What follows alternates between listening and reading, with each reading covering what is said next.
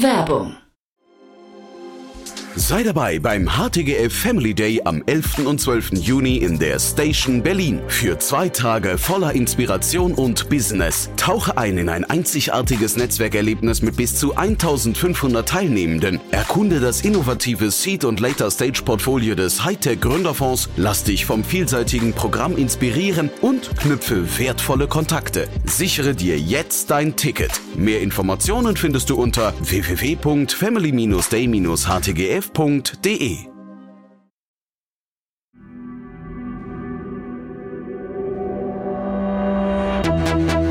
Startup Insider. Herzlich willkommen zu Startup Insider Spotlight. Mein Name ist Jan Thomas und heute zu Gast Nikolas Heimann. Er ist der CEO und Gründer von Kittel. Und Kittel werden die treuen Hörerinnen und Hörer unter euch schon kennen, denn ich hatte neulich mit Matthias Ockenfels von Speed Invest und Magnus Kahnem von Left Lane Capital bereits über das Unternehmen gesprochen. Beide sind dort investiert und dementsprechend merkt ihr schon, der Aufhänger ist eine Finanzierungsrunde, nämlich in Höhe von stolzen 36 Millionen Dollar. Das ist bereits die zweite Runde innerhalb von neun Monaten. Und wir haben über die Hintergründe gesprochen, wir haben über internationales Fundraising gesprochen. Da fallen auch ganz große Namen gleich im Gespräch, die sich um Kittel, ich sage in Anführungszeichen mal, beworben hatten. Aber wir haben auch sehr viel über Produkt gesprochen, über Product-led Growth. Wir haben über den Markt gesprochen, wir haben über AI gesprochen, wir haben über AI-Kosten gesprochen im sechs- bis siebenstelligen Bereich und so weiter und so fort. Also ganz, ganz viele Herausforderungen, die Kittel zu meistern hat, aber eine tolle Erfolgsgeschichte, ein facettenreiches Gespräch. Jetzt, wie gesagt, mit Nikolas Heimann, CEO und Gründer von Kittel. Viel Spaß dabei. Bevor es losgeht, noch eine Bitte. Like oder teile diese Folge. Deine Unterstützung ist für uns von unschätzbarem Wert und hilft uns, unsere Inhalte kontinuierlich zu verbessern. Interview. Hey Nikolaus, freut mich sehr. Hi Jan, vielen Dank. Ja, cool, dass wir sprechen. Ich habe ja neulich mit dem Matthias Ockenfels und dem äh, Magnus Kahnem schon, das haben wir ausführlich über euch gesprochen äh, oder über dich auch. Ähm, die waren ganz happy, glaube ich, ne? Ja, kann man so sagen. Ich, ich denke schon, ja. ja. ja. Äh, müssen wir gleich mal ins Detail reingehen, warum die happy sein könnten vielleicht. Ne? Aber du, wir fangen mal vielleicht woanders an. Und zwar, ich habe ich hab mir deinen Twitter-Account angeguckt oder X, formerly known as Twitter. Und ah, ja, okay, ähm, ja. hab gesehen, äh, da bist du noch gar nicht so lange unterwegs. Hast du dann gesagt, irgendwie zehn Jahre Erfahrung, 15 Jahre und, und so weiter. Vor allem hast du gesagt, nachdem man auf eine Million Nutzer gekommen ist, fängst du jetzt auf X an und teilst so ein bisschen dein Wissen. Ne? Da hast du gesagt, Learnings teilen. Das finde ich, lass uns da mal kurz reingehen. Ja? ja, ja, ja, gerne. Also das haben wir vor kurzem angefangen und äh, das mache ich jetzt mit einem kleinen Team. Aber es ist tatsächlich ganz neu. Ja, also, habe ich gesehen. Und ja. ich, ich will darauf hinaus, weil ich habe gesehen, Kittel, über das wir jetzt gleich sprechen, ist ja gar nicht dein erstes Unternehmen. Ja, richtig, genau. Ja. Also ich habe davor irgendwie im, im äh, Food Supplement Bereich weil ehrlich gesagt, ich habe eigentlich nie was anderes gemacht. Aber die, die ersten Projekte, die, naja, sind immer so, so Versuchskaninchen. Und das erste richtige Unternehmen war dann im Food Supplement Bereich, wo dann tatsächlich auch, also es war eigentlich so der Ursprung von Kittel auch irgendwo. Und du hast trotzdem geschrieben, eins von den Unternehmen, die du gegründet hast, du hast schon drei davor gemacht, ne? Und eins davon ist so richtig gegen die Wand gefahren. Also ich zitiere dich jetzt nur. Ich hoffe, ich trete dir jetzt nicht zu nahe, aber ich finde das ja ganz spannend. Das hast du ja veröffentlicht und ich finde die Learnings daraus, glaube ich, ganz cool. Ja, ich meine, das, das erste, das, ich muss mal ganz kurz überlegen, aber ich erinnere mich, stimmt. Ich meine, das war natürlich deutlich kleiner als Kittel heutzutage, ne? Aha. Und da, das war ein, ein, das waren Food Supplements irgendwie im, Bereich, das ist schon wieder zehn Jahre her, ehrlich gesagt. Das war damals, als so der ganze Subscription Commerce losging. Da habe ich irgendwie so eine, eine Subscription Service im Food Supplement Bereich gegründet. Und die Subscription Services waren aber besonders erfolgreich eigentlich nur in den USA. Was heutzutage in Deutschland oder Europa noch übrig ist, ist irgendwie HelloFresh. Aber das Geschäftsmodell funktioniert eben im, im Abo ganz gut es ist aber in Deutschland unheimlich schwierig und unheimlich teuer, ein Abo zu verkaufen. Also die, die Custom Acquisition Costs sind einfach viel höher, weil es hier eher so ein Pain ist, einen, irgendwie einen Recurring Payment am Ende des Monats zu haben. Während das in einer anderen Kultur ein Relief ist. Also mhm. da, da sind die Kacks deutlich niedriger. Und genau, muss ich tatsächlich kurz drüber nachdenken. ist schon wieder ein bisschen länger, ja. Ja, ich dachte, weil du das geschrieben hast, ist ja, weil, weil den, den Teil, den ich halt richtig. spannend finde, ist ja, wir reden ja jetzt heute, bei Kittel reden wir jetzt gleich wirklich über sehr, sehr viele Faktoren, die scheinbar sehr gut laufen. Ne? Und jetzt der, der Weg, wenn du sagst, es ist zehn Jahre her, nochmal zu sagen, wie, wie, wie, wie kann man sich denn überhaupt aufrichten, wenn ein Startup gegen die Wand fährt, dass man danach sagt, ich probiere es trotzdem weiter?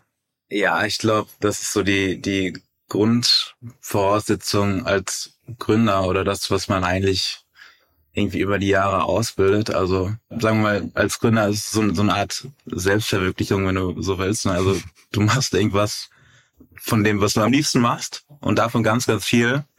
Und so viel, dass es irgendwie auch schon wieder unheimlich schmerzhaft sein kann. Ist in, in anderen Bereichen auch so. Also irgendwie als Profimusiker äh, bist du irgendwie zehn Stunden am Tag am, am Üben. Und es macht dann nicht unbedingt immer jeden Tag die zehn Stunden Spaß. Aber du trainierst eben auf was hin, ähm, was dann irgendwann hoffentlich gut funktioniert. Und ja, da gehören eben viel, viel äh, Felder dazu. Ein spannender Vergleich, finde ich. Ne? Das heißt, höre ich da raus, in den letzten zehn Jahren hast du viele sag mal, so Durststrecken, wo es auch keinen Spaß gemacht hat? Oder macht es einfach in Summe Spaß, weil man sich die ganze Zeit weiterentwickelt? Ich meine, es macht in Summe Spaß, weil man sich die ganze Zeit weiterentwickelt. Aber im Endeffekt ist ja der, der Job, vor allen Dingen der Job als Venture-Gründer, ist einfach Fehler zu machen, die ja kein anderer machen will. Weil darum, darum, ich meine, wir lachen darüber, ne? Ja. Aber als, als Venture-Gründer irgendwie ist es irgendwo Risiko involviert, was niemand anders auf sich nehmen will und dafür dann auf dich wettet, wenn du so willst.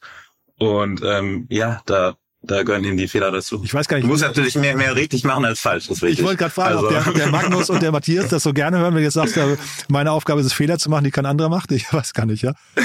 Das heißt, die Balance ja. muss stimmen, ne? Die Balance muss stimmen. Du musst irgendwie von anderen lernen. Also du musst eben versuchen, die Anzahl der Fehler zu minimieren natürlich. Mhm. Aber es wäre absolut falsch zu sagen, irgendwie, dass man da keine Fehler äh, äh, macht. Wie, wie gehst du denn mit Fehlern um? Also wenn du, wenn du merkst, du machst Fehler, sagst du, ja, war ja klar, soll ich ja auch machen? Oder sagst du, nee, äh, irgendwie, es gibt auch ein, was ich, ein zu viel an Fehlern? Es gibt auf jeden Fall ein zu viel. Also du brauchst irgendwie, äh, oder ich brauche gutes Controlling an mir selbst. Vor allen Dingen sehr starke Disziplin, weil hinterher kann man sich auch irgendwie verhaspeln und dann ist es eher von außen raced man sich dann, sag ich mal so, von, von Runde zu Runde und irgendwie ja, man kann sie auch gesund kaufen, ist aber dann sehr, sehr teuer Aha. und ist auch nicht sustainable.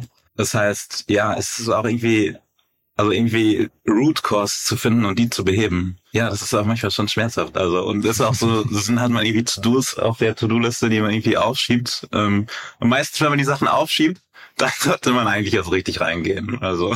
Ja, äh, spannend. Und dieses Controlling an dir selbst, äh, sag mal ein, zwei Beispiele, worauf achtest du da? Ah, zum Beispiel, wenn ich eine Sache aufschiebe. Also wenn ich irgendwie eine Sache zu lange aufschiebe, also weggucke, weil ich merke, es ist irgendwie unangenehm. Eine typische Sache eigentlich, die, die viele bestimmt kennen, ist irgendwie eine, eine Hiring Decision, wo man sich nach drei Monaten schon irgendwie nicht mehr wohlfühlt hm. und dann aber noch wartet, anstatt irgendwie einmal konstruktiv äh, äh Feedback-Prozess anzufangen es wird dann meistens in der Zeit danach auch nicht besser. Also wenn irgendwie auch schon so ein schlechtes Gefühl dabei ist, dann ja, braucht man irgendwie ein bisschen Controlling an sich selbst, weil die Zeit geht auch schon um. Also ein Jahr hat irgendwie 52 Wochen, von denen ist man, ja, es ist nicht so viel, also an Iterationen. Ja, wobei nur warten bringt natürlich auch nicht oder aussitzen, ne? Genau. Ähm, ja. Richtig. Aber dieses Thema Hiring Decision, das ist natürlich, da bist du jetzt, glaube ich, schon mittendrin in den schmerzhaftesten Bereichen, ne? Weil ähm, ich glaube, das sind so die, die Dinge, die man eigentlich am liebsten wegdelegieren möchte, oder? Ja, wahrscheinlich, genau. Also bei uns, ich mache auch immer noch irgendwie jedes Interview mit selber, also bei, bei jeder Hiring Decision mhm. bin ich schon dabei. Wenn, wenn eingestellt wird, aber jetzt gerade bist du ja, glaube ich, auf der anderen Seite, du warst jetzt eher dabei, nach drei Monaten fühlt man sich nicht ganz so wohl, ne? Äh, ich meine tatsächlich, wenn man jetzt jemanden einstellt, mhm. also äh, äh, bei, bei Mitarbeitern und irgendwie vielleicht denkt, hey, okay, passt irgendwie nicht ins Team oder fehlt irgendwie doch die Expertise, die man gerade im, im Team braucht. Und ja, ja, spannend. Dann lass uns mal das als Brücke nehmen jetzt zu Kittel, weil ich habe äh, also wirklich äh, krasse Entwicklung von mhm. außen betrachtet. Aber lass uns mal mit dem Team anfangen, weil ich habe jetzt gesehen, ihr habt es geschafft, irgendwie zumindest, wenn man euren äh, Announcements so glauben darf, dass ihr von relativ vielen Unternehmen, so so Canva, glaube ich, war das und ich glaube Meta hatte ich gelesen oder Snapchat und sowas, also relativ renommierte Unternehmen hattet ihr irgendwie es geschafft, Leute zu euch rüberzuziehen. Was zieht die zu euch? Ja, müsste ich auch nochmal selber fragen. Also. Sagst du gar nicht? nee, nee. Doch, doch, klar. Aber ich meine, was, was zieht die zu uns? Also Kittle ist, ist schon ein guter Growth Case, sag ich mal. Also das heißt, es, ist irgendwie einfach viel, viel Userwachstum da und viel Action und das ist natürlich spannend. Also da kann man irgendwie viel bauen ähm, in allen Bereichen. Und ja, jetzt gerade auch die Phase, wo es dann irgendwie so auf mehrere Millionen User geht, gibt es eben auch viel Veränderung und und viel, was an der Company ausgebaut wird. Und das ist, denke ich mal, für viele eine, eine spannende Phase, da einfach dabei zu sein. Und sag ich mal, so in einem sicheren Environment auch, auch irgendwie wieder mitzugründen quasi. Also ob es jetzt irgendwie ein neues Department ist oder irgendwie mit in ein neues Vertical gehen und, und sowas. Also ja, da passiert schon einiges. Vielleicht, bevor wir jetzt reingehen, wo ihr gerade steht, erklär doch vielleicht mal in ein paar Worten, was ihr eigentlich genau macht für die Hörerinnen und Hörer, die jetzt neu die Folge nicht gehört haben. Ja, vielleicht machst du es mit eigenen Worten, danach sage ich dir nochmal, wie ich es wahrgenommen habe, aber vielleicht erstmal du. Ja? ja, gerne. Auch spannend, da deine, deine zu hören. Aber generell Kittle ist eine Grafikdesign-Plattform, die sich mehr an, an Advanced Use Cases richtet, aber sowohl von Professionals als auch von Amateuren genutzt werden kann. Also das heißt, das Outcome, das die so damit erstellen, sind eigentlich eher ähm, ja professionelle Outcomes. Und, und die gibt's irgendwie im, im Bereich Branding, äh, Merchandise äh, oder Packaging zum Beispiel. Und es wird dann von, von Grafikdesignern dann genutzt, um Logos oder Merchandise für Kunden zu erstellen. Oder auch von Shop oder so Business Ownern, die irgendwie ihr, ihr Merchandise erstellen. Oder Restaurants, die die Menükarten erstellen und ja, so, so in die Richtung. Also, ja, schön. Ja, es geht noch weiter, es geht ja. noch weiter. Das Problem ist, es ist ein sehr breites Spektrum Aha. an Usern. Also ähm, man muss sich da schon auch beim Wachstum irgendwie auf die richtigen User-Codes fokussieren, sag ich mal. Weil so ein Restaurant zum Beispiel ist jetzt kein äh, hochfrequentierter Use Case. Nee, aber Fokus ist ja so eine der Kerndisziplinen von einem so erfolgreichen Gründer, ne? Ja, das ist richtig, genau. Ja. Und jetzt sagst du gerade so breit, also wie, wie, wie, wie findet ihr den Fokus dann überhaupt? Wie priorisiert man da? Ja, du fängst eigentlich erstmal breit an und schaust dann, wo, wo so am meisten Engagement da ist, sag ich mal, und fokussierst dich dann auf die höchst engaged Audience. Also bei uns ist es in dem Fall ein Grafikdesigner, der irgendwie täglich für Kunden arbeitet und baust das Produkt dann um, um die, die höchst engaged Audience herum, anstatt dich irgendwie aufs breite User-Spektrum zu kursieren, was dann kein Fokus wäre. Also du kannst nicht alle, alle gleichzeitig happy machen. Hm. Ich habe halt, ähm, als ich das ähm, gehört habe, was ihr macht und mir das dann angeschaut habe, habe ich gedacht, ihr seid so mit in dem, was nicht, am meisten in Bewegung geratenen Markt, glaube ich, ne? Weil es gab irgendwie, also ich, ich selbst bin irgendwie Adobe-User seit, ich weiß gar nicht, ähm, angedenken, irgendwie seit 10, 15, 20 Jahren, ich weiß gar nicht genau. Also als sie noch auf DVDs und sowas kamen jeden Monat ähm, oder jedes Jahr. Und dann kam irgendwann Canva, hat Adobe irgendwie, glaube ich, das Leben schwer gemacht. Dann kam jetzt diese ganze Figma-Geschichte noch. Und jetzt kommt aber durch den ganzen AI-Bereich plötzlich da so viel Bewegung rein, dass ich mich gefragt habe, wie kann man eigentlich in diesem Markt versuchen, noch zu gründen und dabei auch noch erfolgreich sein? Ja, es ist schon viel los, das stimmt schon. Also vielleicht ein paar Sachen, die man da ansprechen kann. Also ich meine, auf der einen Seite, wenn viel los ist, heißt auch irgendwie, es ist irgendwo Demand da und es ist wohl ein guter Bereich, was zu machen. Ne? Auf der anderen Seite will man natürlich direkte Competition vermeiden und dann eher so, ja, ich denke da immer an Kampfsport, so mit der Kraft des Gegners arbeiten. Also sagen wir mal irgendwie was besonders gut machen, was jetzt zum Beispiel Adobe irgendwie nicht kann. Und ähm, ja, es ist definitiv, ich meine, es ist trotzdem ein großer Markt. Also wenn ich mir auch mal Adobe anschaue, irgendwie, die sind jetzt bei ich habe knapp 20 Milliarden Umsatz. Ja, 280 Milliarden äh, Market Cap habe ich gesehen, ne? Ja, ja, ja, okay, so, so in dem Bereich. Ja, ja da geht schon einiges. Nö, das glaube ich, also sagen wir, mit, der, mit dem Teil der Story kann man, glaube ich, bei einem VC auch sehr ähm, gut vorsprechen. Ne? Nur zeitgleich, ähm, ich weiß nicht, wie du es wahrnimmst, aber man, es passiert halt gerade auch viel, ne? Gerade durch, durch die ganzen AI-Tools, ähm, sowohl im, ich weiß nicht, Midjourney oder Stability oder wie sie alle heißen, ne? plus auch im Videobereich, also wo ihr euch ja vielleicht dann auch nochmal hinentwickelt, ich weiß gar nicht genau. Aber das ist schon ein sehr, sehr umkämpfter Markt dann trotzdem. Also wahrscheinlich sind die, du hast ja von die, die Nutzerakquisitionskosten angesprochen, die sind ja jetzt hier wahrscheinlich auch nicht ganz einfach. Ja, einfach, also. Oder das Halten der Nutzer. Ich weiß gar nicht, was einfach, was das, was das die Herausforderung gerade ist. Vielleicht eher die Nutzer probieren viel, aber dann muss man sie halt dabei halten, ne? Ja, es sind auch viele, schon wieder viele verschiedene Sachen, die reinspielen. also dadurch, dass irgendwie jetzt Technologieentwicklung ein bisschen einfacher ist, gibt es irgendwie viele Tools. Aber du musst immer noch irgendwie einen richtigen äh, Problem-User-Match finden. Und im Endeffekt ist das dann wieder so nach dem Motto Best Product Wins. Und ein gutes Produkt zu bauen, ist, ja, dauert einfach ein bisschen Zeit. Also da differenzieren sich die, die Tools, die es jetzt gibt, also die größeren, schon sehr stark. Also wenn wir mal irgendwie Figma, Adobe, äh, Canva und irgendwie Midjourney uns anschauen, mhm. dann ähm, ist, ist Figma irgendwie äh, Category Leader für User Interface Design. Ähm, Canva fokussiert sich auf, auf den Consumer-Markt. Midjourney ist äh, Bildgeneration und Adobe ist äh, äh, ja Professional Design focused. Das mhm. heißt, da hat schon jeder äh, Category Leader irgendwie so seinen, seinen klaren, ja, seine klare Kategorie. Und wer muss sich jetzt warm anziehen, weil ihr kommt? Also wir vor allen Dingen Adobe, würde ich mal sagen. Weil da hat sich auch lange nichts getan bei denen. Ja. In terms of, okay, es, es gibt schon natürlich jetzt gute oder interessante Sachen, sowas wie Adobe Firefly und so. Aber es ist ein sehr, also was da passiert ist, ist einfach, dass du ein Tool hast, sowas wie Adobe Illustrator oder Photoshop, die über 20, 30 Jahre jedes Jahr äh, neue Features adden. Mhm. Und dadurch wird das Ganze eben unheimlich komplex. Und das bietet dann immer wieder Angriffsfläche, um mhm. da Use Cases äh, einfach äh, wieder verfügbar zu machen und da neue Tools rumzubauen. Bin ich total bei dir. Ne? Also Interface ist einfach komplexer geworden im Laufe der Zeit, Kollaboration fehlt komplett und eigentlich auch die Schnittstellen zu den Tools untereinander sind eigentlich nicht gegeben. Ne? Ja, genau. Also Kollaboration bei Adobe ist ja auch eh irgendwie ganz, ganz witzig, weil es ist so Adobe Cloud, aber äh, tatsächlich sind es ja alles Desktop-Programme. Ne? Ja. ja, und da war ja eigentlich dann die Wette, irgendwie Kollaboration mit Figma reinzubringen. Das hat dann jetzt auch nicht so geklappt, was eigentlich für uns auch uns so recht gut in die Karten spielt wieder. Aber ja.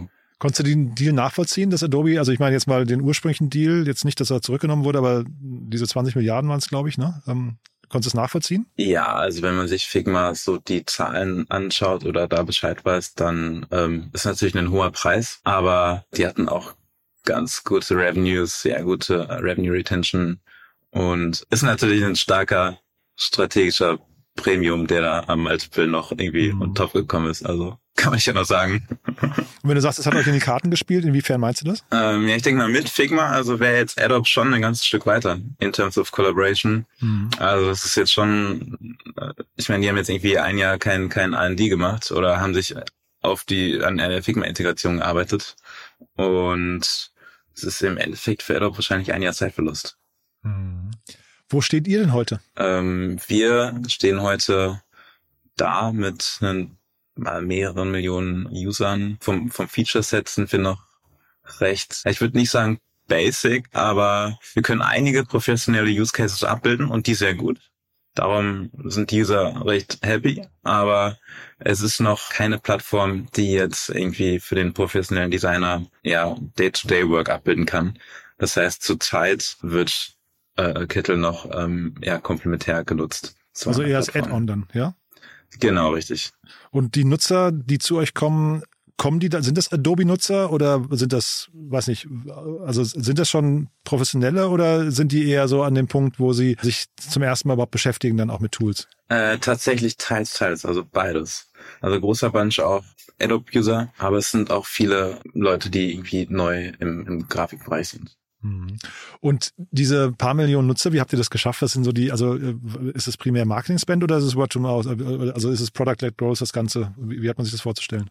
Ja, es ist schon sehr Product-led. Also wir haben damals irgendwie angefangen über eine Facebook-Gruppe, die dann auf, auf 20.000 User gewachsen ist. Und ähm, dann damals äh, recht viel Social Media äh, ähm, gemacht und haben dann einen YouTube-Channel angefangen.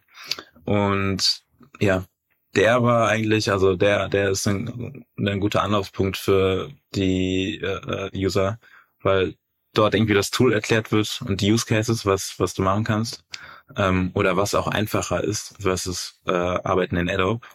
Und ja, da machen wir recht viel. Mhm. Was war denn so für dich denn? Wir haben ja vorhin drüber gesprochen, dass du davor schon drei Ventures hattest. Was war denn jetzt der Punkt, an dem du gemerkt hast, das hier kann richtig groß werden? Ähm, also auf der einen Seite ist es irgendwie klar geworden, als man, als man das Wachstum von, von Canva gesehen hat. Und das war dann auch tatsächlich so die, die Browser-Entwicklung. Also irgendwann gab es irgendwie WebGL und ja, es waren einfach, es, es war gut möglich, äh, flüssige Applikationen im Browser zu bauen. Also letztlich jetzt, das mein, ist heutzutage Standard. Mhm. Aber ähm, so als irgendwie Figma angefangen hat, ich weiß gar nicht, wann die gegründet haben, aber so 2016 vielleicht. Ja, da sah das Ganze noch ein bisschen anders aus. Und dann war auf der anderen Seite der Painpoint einfach so extrem hoch in Adobe Illustrator Grafikfiles zu bauen. Ja, du lachst nur, du kennst es, also und auch damit zu arbeiten. Also selbst wenn man irgendwie von einem Grafikdesigner einen File hat und das irgendwie in Druck geben will, also ist es ja eine, eine Science für sich dann schon wieder. Mhm. Und ja, da da kamen dann ein paar Sachen zusammen und dann war es irgendwie schon klar, dass das, wenn man sich irgendwie den Markt anschaut, was Größeres ist.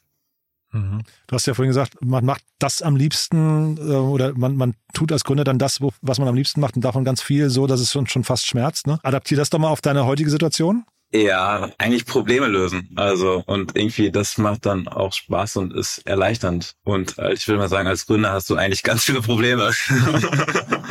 Ja, sind es Probleme oder Herausforderungen? Also Probleme wäre ja so fast so, na, erzähl du mal, aber ich, ähm, das klingt fast so, so unlösbar, ne? Ja, sagen wir beides, Herausforderungen und Probleme. Ich meine, also gerade so beim Scale-Up irgendwie, wenn du Hiring hast und dann neues Onboarding von, also alles gleichzeitig kommt so on top, on top of um, Day-to-Day Business und Roadmap, dann brechen auch mal irgendwie Systeme, Payment-Systeme und, und sowas. Und irgendwie doch noch parallel ähm, da passiert schon einiges, was auch dann nicht immer unbedingt Spaß macht. Ähm, und das passiert einfach, weil du, wenn du anfängst, dann fängst du ja nicht irgendwie mit einer Infrastruktur an, die dafür ausgerichtet ist, vielleicht mal irgendwie 100 Millionen User zu bearbeiten. Das heißt so, ähm, ja, du, du baust was, was dir irgendwie Spaß macht, aber gleichzeitig musst du auch irgendwie Wartung, ne, Operations, irgendwie Systeme skalieren, was dann immer wieder irgendwie Probleme hervorruft.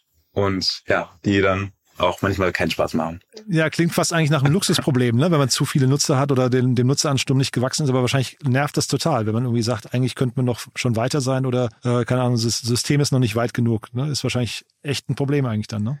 Ja, ja, klar, das können richtige Probleme werden, weil ich meine, gerade jetzt heutzutage irgendwie, vorher hatten wir nur Cloud-Storage-Kosten, aber jetzt hast du auch AI-Kosten. Also du kannst da irgendwie einfach sechsstellige Beträge für, für ähm, AI-Image-Generation-Kosten äh, vor allen Dingen ausgeben. ist halt un, wenn du da irgendwie äh, ein paar Millionen User hast, dann, dann äh, ist es tatsächlich möglich. Ja. Ach, wow. Weil ich hatte gesehen, dass, also wenn wir schon über AI sprechen, ich habe gesehen, ihr habt da eine, die, was war's, Version 2.0 von eurem AI-Image-Generation-Tool rausgebracht. Kannst du ja vielleicht mal durchführen, was kann man damit machen und dann muss man trotzdem über diese Kosten nochmal reden. Das ist ja absurd. Das könnte ich ja nachts nicht schlafen. Ja? ja, da muss man tatsächlich, genau, hat man schon manchmal schlaflose Nächte, wenn, wenn man das irgendwie nicht richtig plant.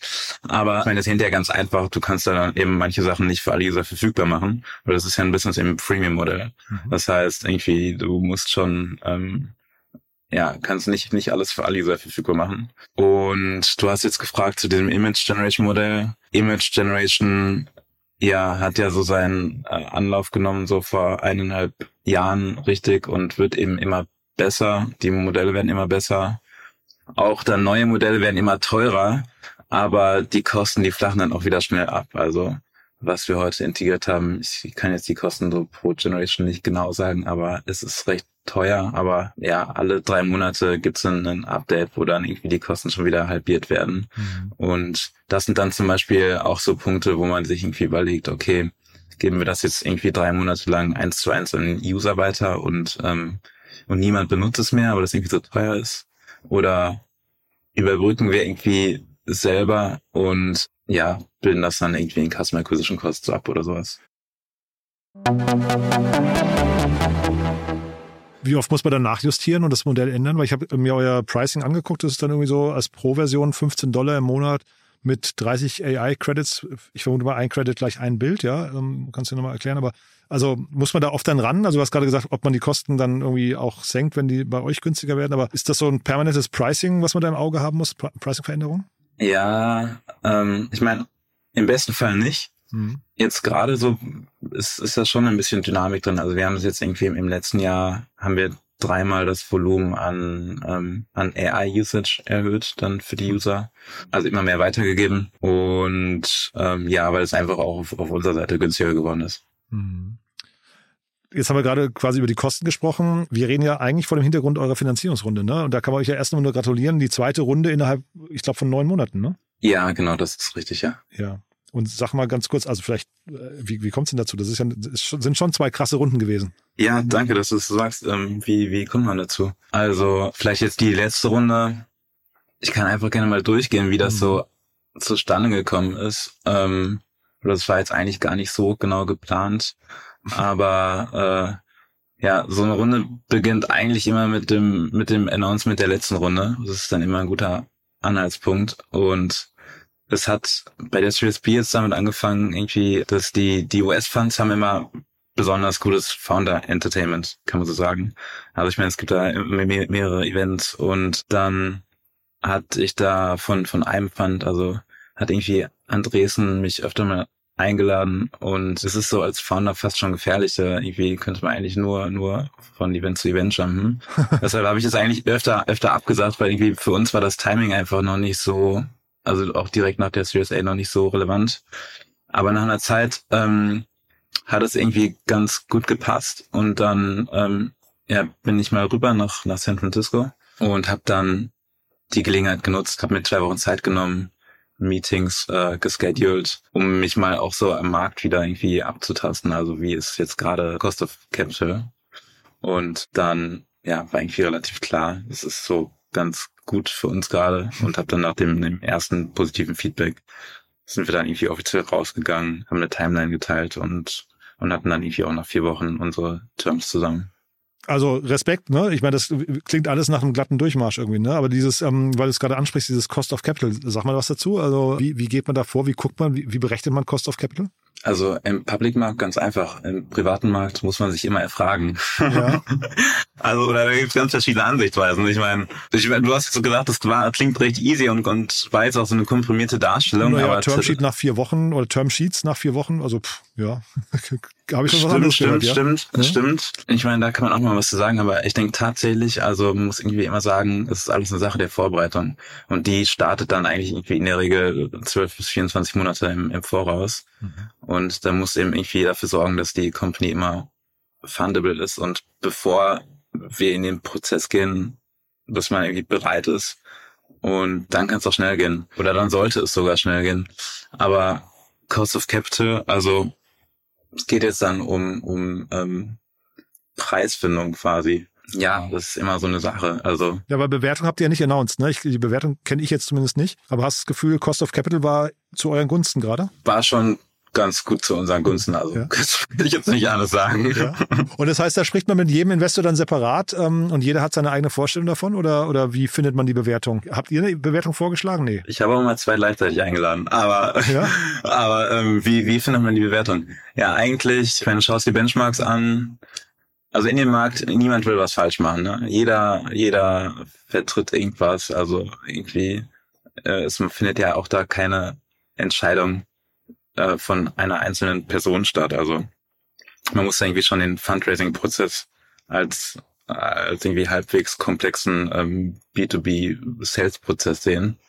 Und ähm, weil im Endeffekt irgendwie auch innerhalb des VCs will irgendwie, oder jeder vertritt seine LPs und muss irgendwie immer gut dastehen. Ja, jeder will irgendwie einen, einen guten Preis zahlen. Also ja, man sucht sich dann Aufhänger. Ne? Also Benchmarks, irgendwie was wurde in anderen Runden irgendwie in der Industrie gezahlt. Ja, was ich irgendwie manchmal absurd finde, ist, wenn, wenn vorgeschlagen wird, dass, dass der Gründer irgendwie den Preis vorgibt. Weil, ich meine, kann ich natürlich machen. Ja, dann, dann wird's teuer von mir aus, aber ich gehe auch nicht zur, zur Bank, irgendwie, wenn ich ein Haus kaufe und bringe meinen, meinen eigenen Zinssatz mit. Also, ähm, aber ein Anker werfen ist auch nicht gut? Ja, ein Anker werfen, wenn, dann, äh, ja, also Anker werfen dann niedrig und dann immer verdoppeln. Also dann gehst du immer weiter und schaust also, bis jemand sagt, hey, okay, das ist zu viel. Und dann weißt du ja, okay, alles klar, jetzt bin ich irgendwie beim richtigen, jetzt bin ich in der richtigen Range. Und jetzt hast du gesagt, Andresen hat euch eingeladen, aber gepartnert hast du jetzt mit anderen, ne? Wie findet Andresen das? Ähm, oh, mit dem bin ich tatsächlich auch noch sehr gut in Kontakt. Also ich meine, die Andresen ist ein unheimlich founder-friendly Fund.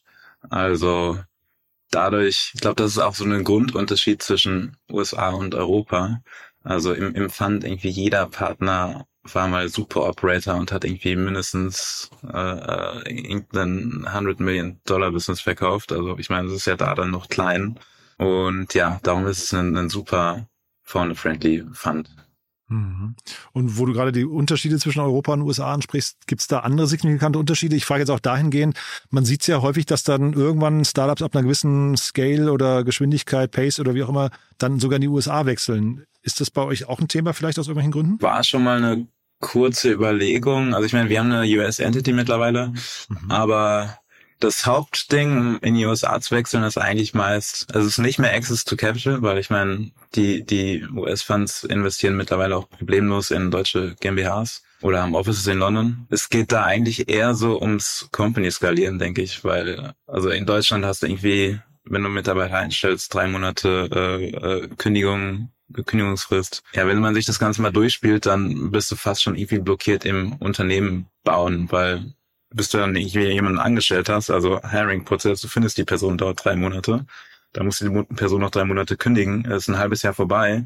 Das ist einfach zu lange, um irgendwas zu bauen.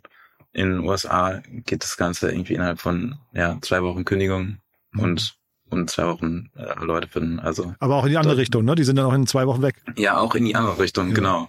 Also richtig. Ja, zwingt einen halt als Arbeitgeber dann irgendwie auch die richtigen, weiß nicht, die richtigen Maßnahmen zu treffen, ne? dass man, dass Mitarbeiter sich wohlfühlen. Wie ist denn eure Kultur? Unsere Kultur ist sehr gut, würde ich sagen. Also ich, ich habe noch keinen Gründer erlebt, der was anderes gesagt hat. Ja?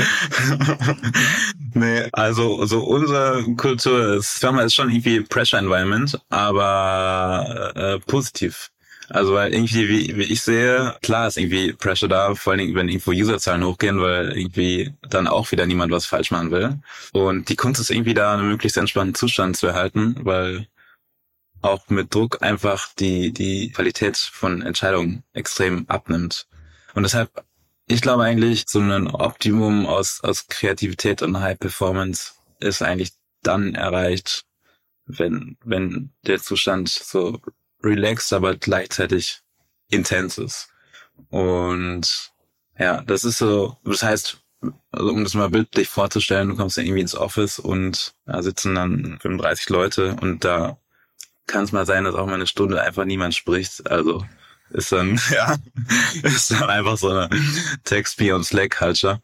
Und das hat man irgendwie in größeren Räumen eigentlich eher selten. Also irgendwo ist drin mal was los. Ja, aber es macht Spaß. Aber ich höre raus, die sprechen nicht miteinander, weil sie sich nicht mögen, sondern weil sie tatsächlich dann fokussiert im Tunnel sind, wie Mark Zuckerberg sagen will. Genau, also du bist gerne im Tunnel bei uns, aber es wird auch viel gesprochen später am, am Tag und auch vormittags. Ich meine, es passiert nur, also es ist nicht ungewöhnlich, dass irgendwie neue Leute schon mal gedacht haben, so, wow, okay, ja, kann ich hier auch jemanden ansprechen oder so. Also ja, das ist sehr offen, aber die Leute sind noch sehr fokussiert. Hm. Ich finde ja, also das Bild von positiven Pressure Environment, das muss ich mal mitnehmen. Das ist äh, ein sehr, sehr schöner Slogan, finde ich. Wie, wie, wie, wie holst du denn jetzt, du musst ja jetzt wahrscheinlich, wenn du skalieren willst, auch die nächste Ebene irgendwie einziehen. Oder hast du vielleicht auch schon, ne? Wie, wie suchst du die Leute aus? Ja, ist immer schwierig, weil irgendwie man will ja auch ja unnecessary Management irgendwie oder unnecessary uh, Management Layers ver, vermeiden. Vielleicht auch noch kurz zur Erklärung, ne? Ihr seid ja. zu zweit, ne? Zwei Gründer, oder? Zwei Gründe, absolut ja, richtig, ja. Mhm. genau. Mhm.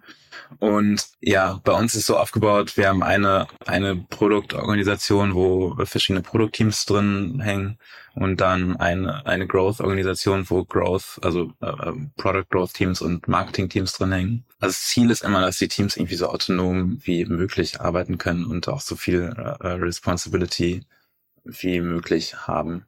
Also in der Praxis schadet das natürlich nicht, nicht sofort irgendwie bei 100 Prozent, sondern das, äh, ähm, ja, das, das Spektrum der, der Verantwortlichkeit der Teams wächst dann. Und wir versuchen eigentlich irgendwie schon sehr lange hier eine, eine flache Company Culture zu haben. Also wir haben jetzt noch keine VP-Layers oder sowas. Aber ihr wollt euch jetzt verdoppeln, ne? habe ich gelesen, oder? Von, der, von dem äh, Headcount. Ja, genau, genau, genau, genau. Ja. ja.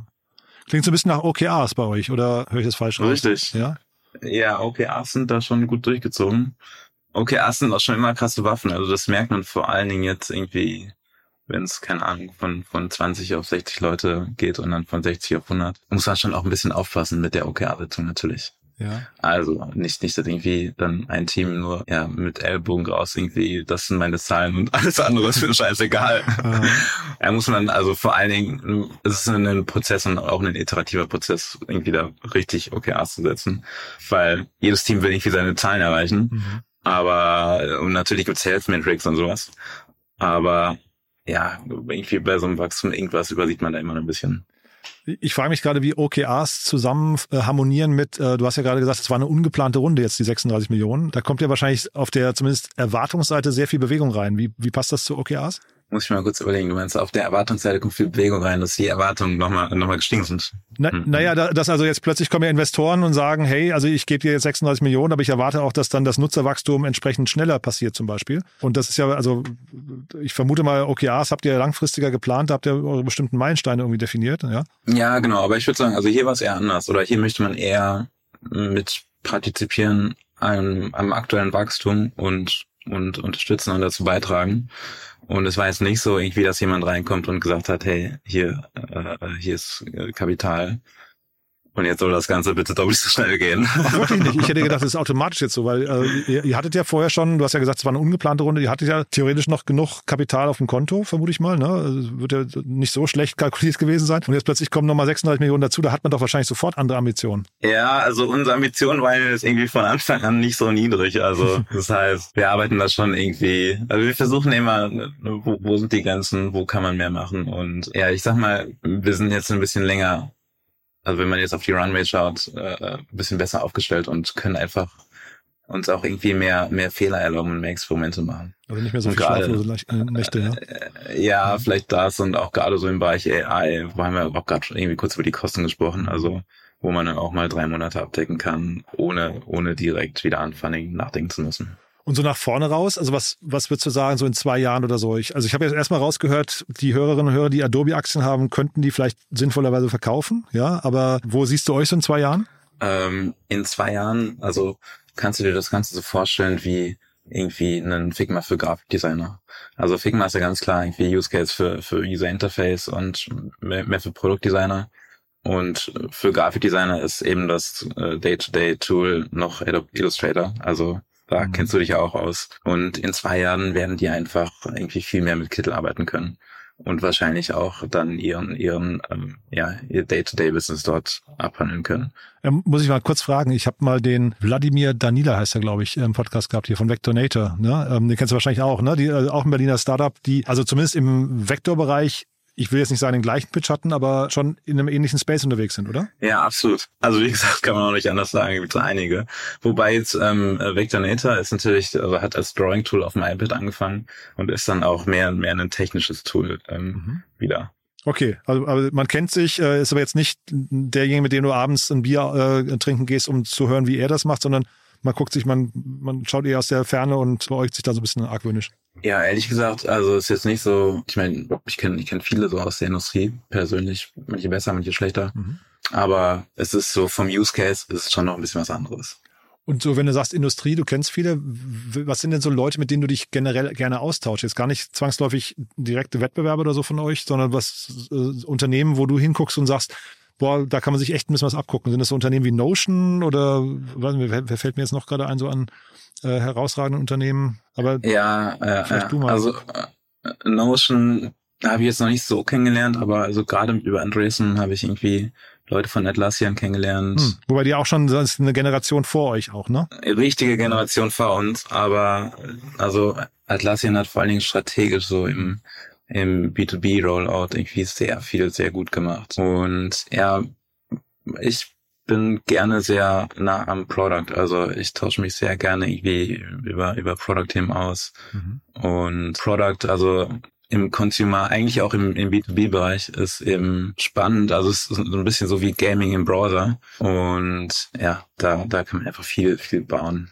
Dann lass uns damit mal vielleicht noch mal ganz kurz zum Schluss jetzt über das Produkt reden, weil das ist ja schon spannend. Ich hatte gelesen, ihr, ihr claimt euch selbst oder ich glaube, du hast es geschrieben, Most Intuitive Design Plattform. Was macht denn eine Plattform oder ein Produkt generell intuitiv? Ja, intuitiv. Das heißt eigentlich, dass du so wenig Painpoints wie möglich hast. Sagen wir mal intuitiv, du musst gerade irgendwie an ein neues Update oder ein most recent Update so von hier Spotify zum Beispiel denken. Also wenn, wenn du einen Screenshot machst von einem Song, während du den hörst, dann poppt automatisch ein Sharing-Modul auf und du kannst automatisch den Song teilen. Also das Programm ist dir irgendwie in dem Moment einen Schritt voraus. Hm, cool. Und das ist irgendwie intuitiv. Also im Grafikdesign-Bereich, wenn du dir Adobe anschaust und du, du hast irgendwie eine, eine sehr komplexe Toolbox, wo du erstmal die einzelnen Tools verstehen musst, um irgendwie zu deinem Use Case zu kommen. Aha. Das ist eher weniger intuitiv. Also das heißt irgendwie, äh, du musst irgendwie für, für jeden einzelnen Arbeitsschritt einen, eine Bedienungsanleitung oder eine äh, YouTube-Tutorial anschauen. Und intuitiv ist, wenn ich irgendwie die Bewegung oder die Eingaben des Users verstehe und dann eben den nächsten Schritt vorschlage und ja, so viel Friction wie möglich äh, versuche aus dem Prozess zu nehmen und den User im Endeffekt so schnell wie möglich zu seinem Ziel bringe.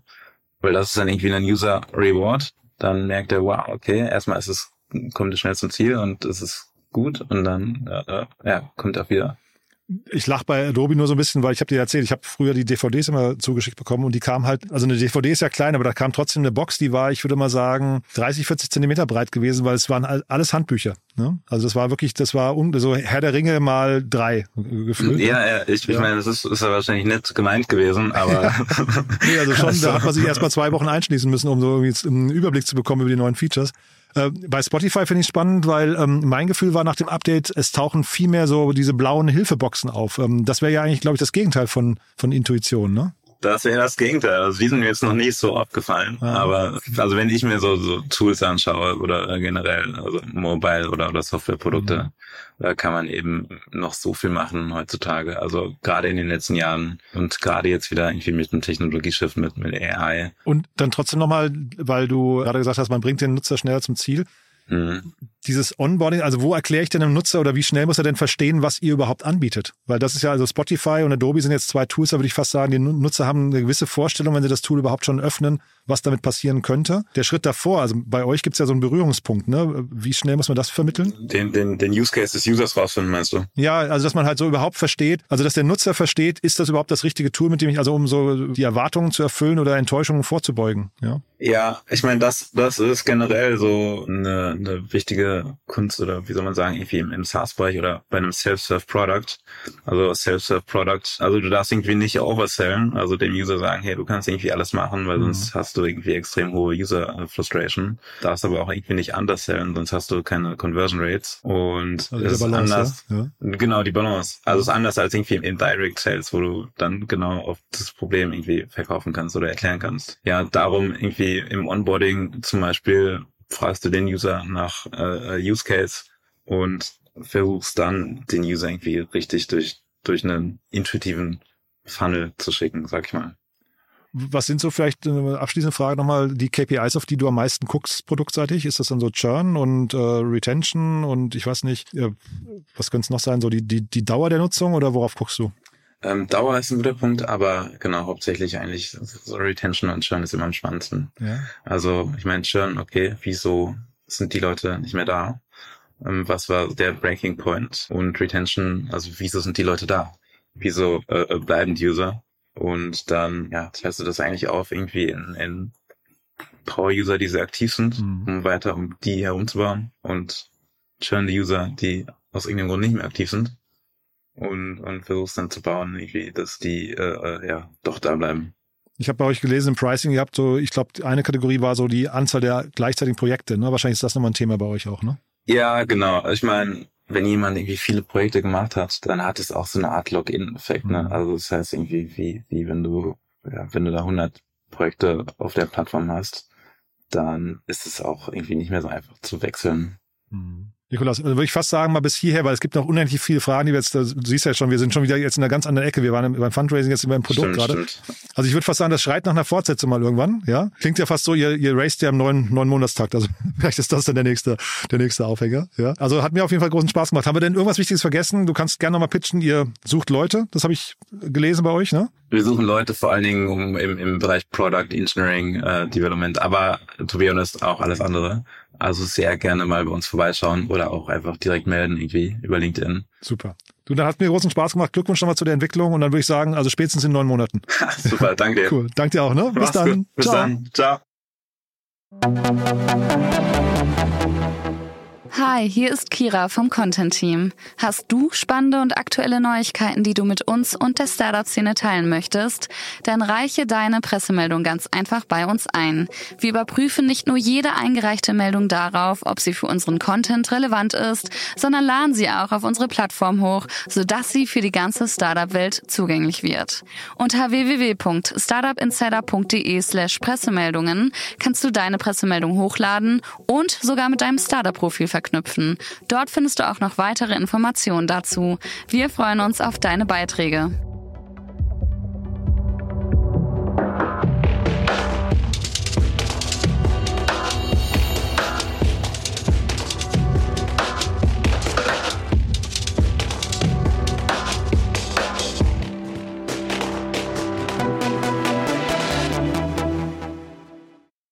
Sendung wurde präsentiert von Fincredible. Onboarding made easy mit Open Banking. Mehr Infos unter www.fincredible.io.